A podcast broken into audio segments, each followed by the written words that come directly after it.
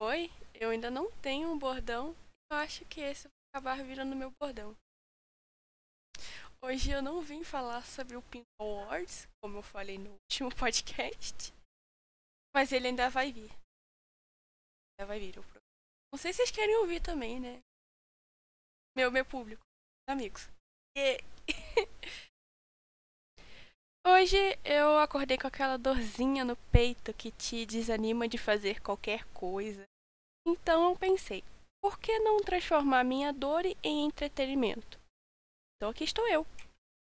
Eu não sei se isso acontece com mais gente ou é só comigo, mas dormir por 12 horas por dia não está sendo mais suficiente. E eu tenho que dormir de dia. Não, não tem. Ai, e eu não sei se acontece com mais gente ou é só comigo, mas dormir por 12 horas não tá sendo mais suficiente. E eu só posso dormir de dia. É, é estranho. Tipo, a, a madrugada toda você. Eu, no caso, né? Eu entro em crise. Todos, praticamente 90% das minhas crises são de madrugada. E aí eu tento dormir para fugir delas, como eu faço. Só que isso só parece que explode a bomba se você tentar dormir, porque todos esses pensamentos começam a vir machucar sua cabeça.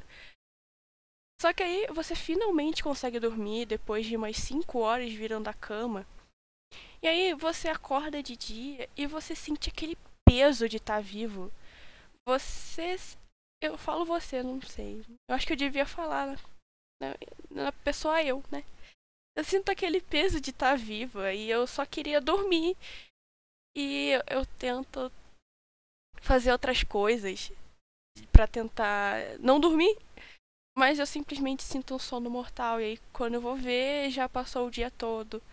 E aí vai um ciclo. Eu vou cada vez trocando o dia pela noite, aí eu fico mais a madrugada acordada, o que é tipo um tiro no escuro para mim, porque Madrugada é um, é um horário muito depressivo.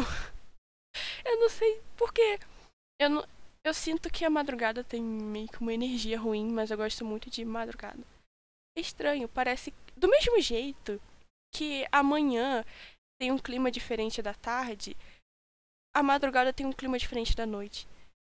Não sei. Às vezes está todo mundo dormindo, eu só queria explodir pra alguém de um ombro, mas tá todo mundo dormindo. Eu acho que isso só piora as coisas. E é um momento que tá tão quieto que você só ouve seus pensamentos e aí tá ruim.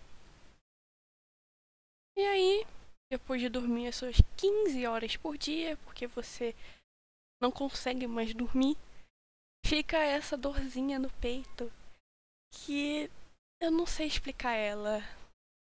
Eu sei que ela é totalmente psicológica, mas, mas eu sinto que alguém tivesse pisoteando o meu peito, sabe? Apertando o meu coração. E aí, sei lá, não aconteceu nada para isso. Eu só acordei tarde. Que é assim.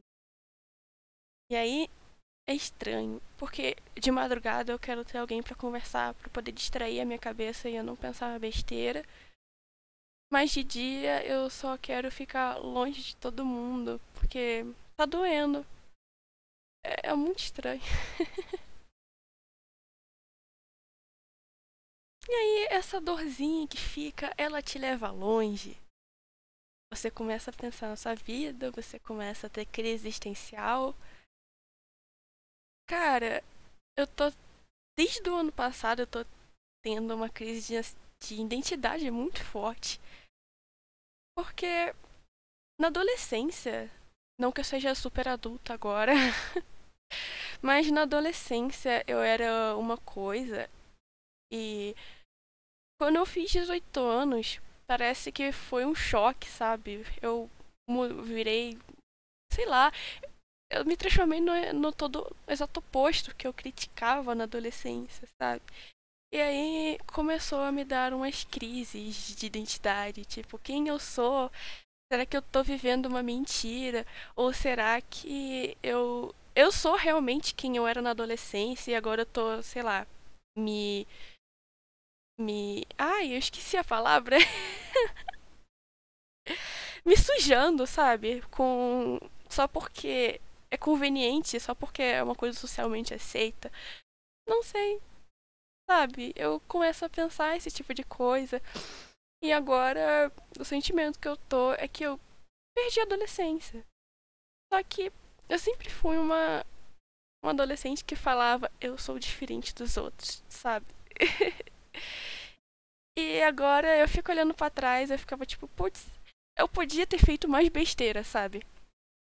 Porque eu sempre fui muito responsável. Não, sabe, eu não tinha responsabilidade de um adulto, mas eu não fazia besteira que o adolescente normalmente faz.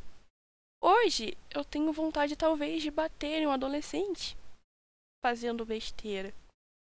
Mas aí eu penso, tipo, putz, eu podia ter feito besteira mais, eu podia ter sido menos responsável. Eu particularmente tô com medo de disso afetar na minha no início na minha vida adulta, talvez, no meio dela.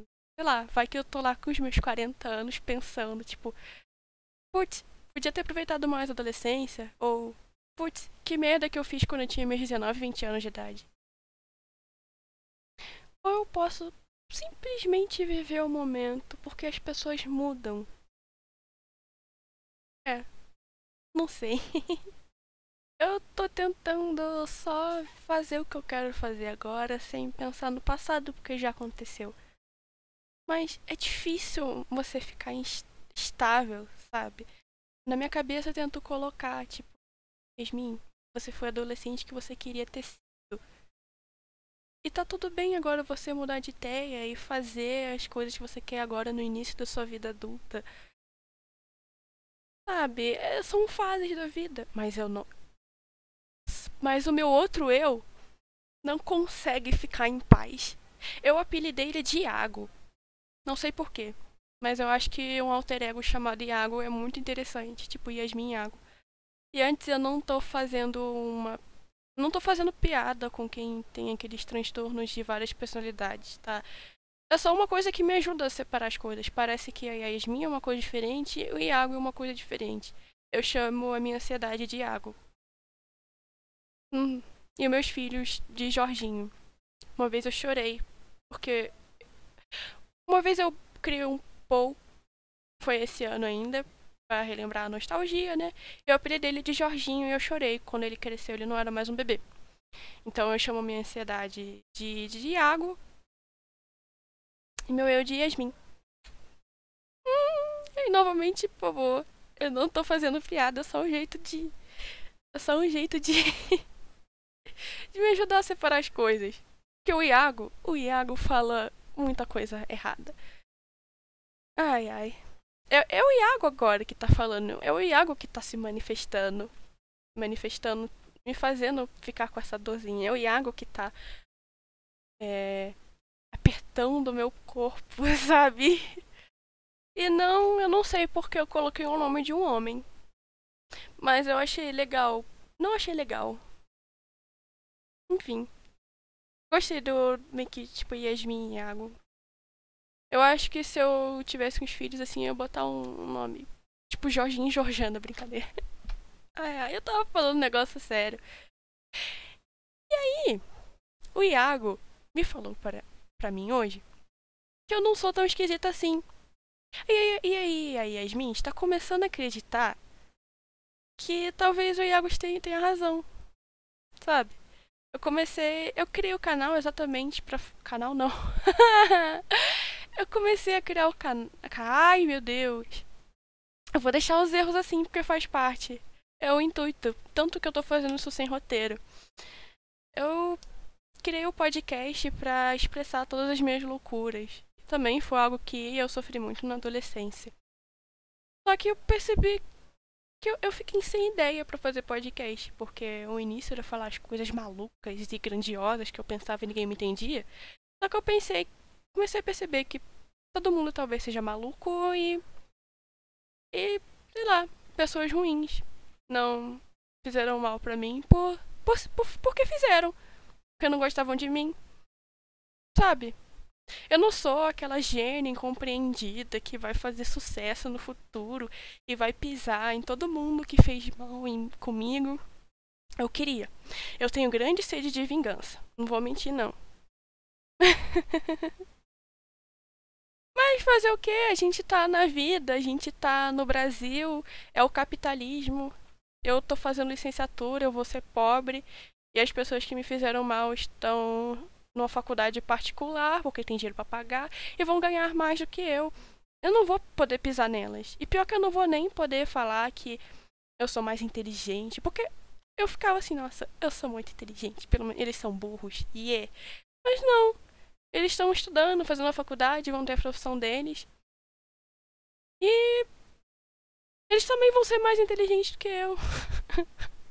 ai ai. Enfim, eu só tenho que aceitar as coisas. Eu, não... Cara, é incrível. Sei lá, eu acho que se eu fizesse um roteiro, não ia surgir essas coisas aleatórias assim. Mas enfim, eu. É. Talvez o Iago tenha razão. E às vezes o. Eu fico confusa às vezes em separar quem é Yasmin e quem é o Iago, talvez, às vezes. Porque eu sempre tive é, uma mágoa das pessoas me, me terem essa visão de mim, tipo, ah, mocinha, santinha, inocentizinha. Eu falava, nossa, mas eu não sei, não sou isso, gente. Olha, eu falo de rola, eu falo de cu. Só que eu não sei quem é Yasmin, que é o Iago fazendo isso. Só que teve uma hora que eu acabei percebendo que eu era inocente. Tipo, aqueles jogos de eu nunca, eu, eu ficava, eu ficava mal, eu saía com vontade de, de me jogar no poço. E aí, o que, que eu fiz? Eu saí fazendo as besteiras, tudo que tinha para fazer. Não me arrependi ainda. Mas talvez eu não tenha feito porque eu queria fazer, sabe? Talvez seja por isso. De querer fazer merda. De talvez não ter feito isso na adolescência, sabe? Eu já tô vendo aí as circunstâncias da talvez dessa crise de identidade aí. Enfim, eu acho que era só isso que eu queria falar. E eu não vou mentir que desabafar ajudou muito. Mesmo que eu esteja falando sozinha com o microfone, olhando o OBS na minha frente. Ah.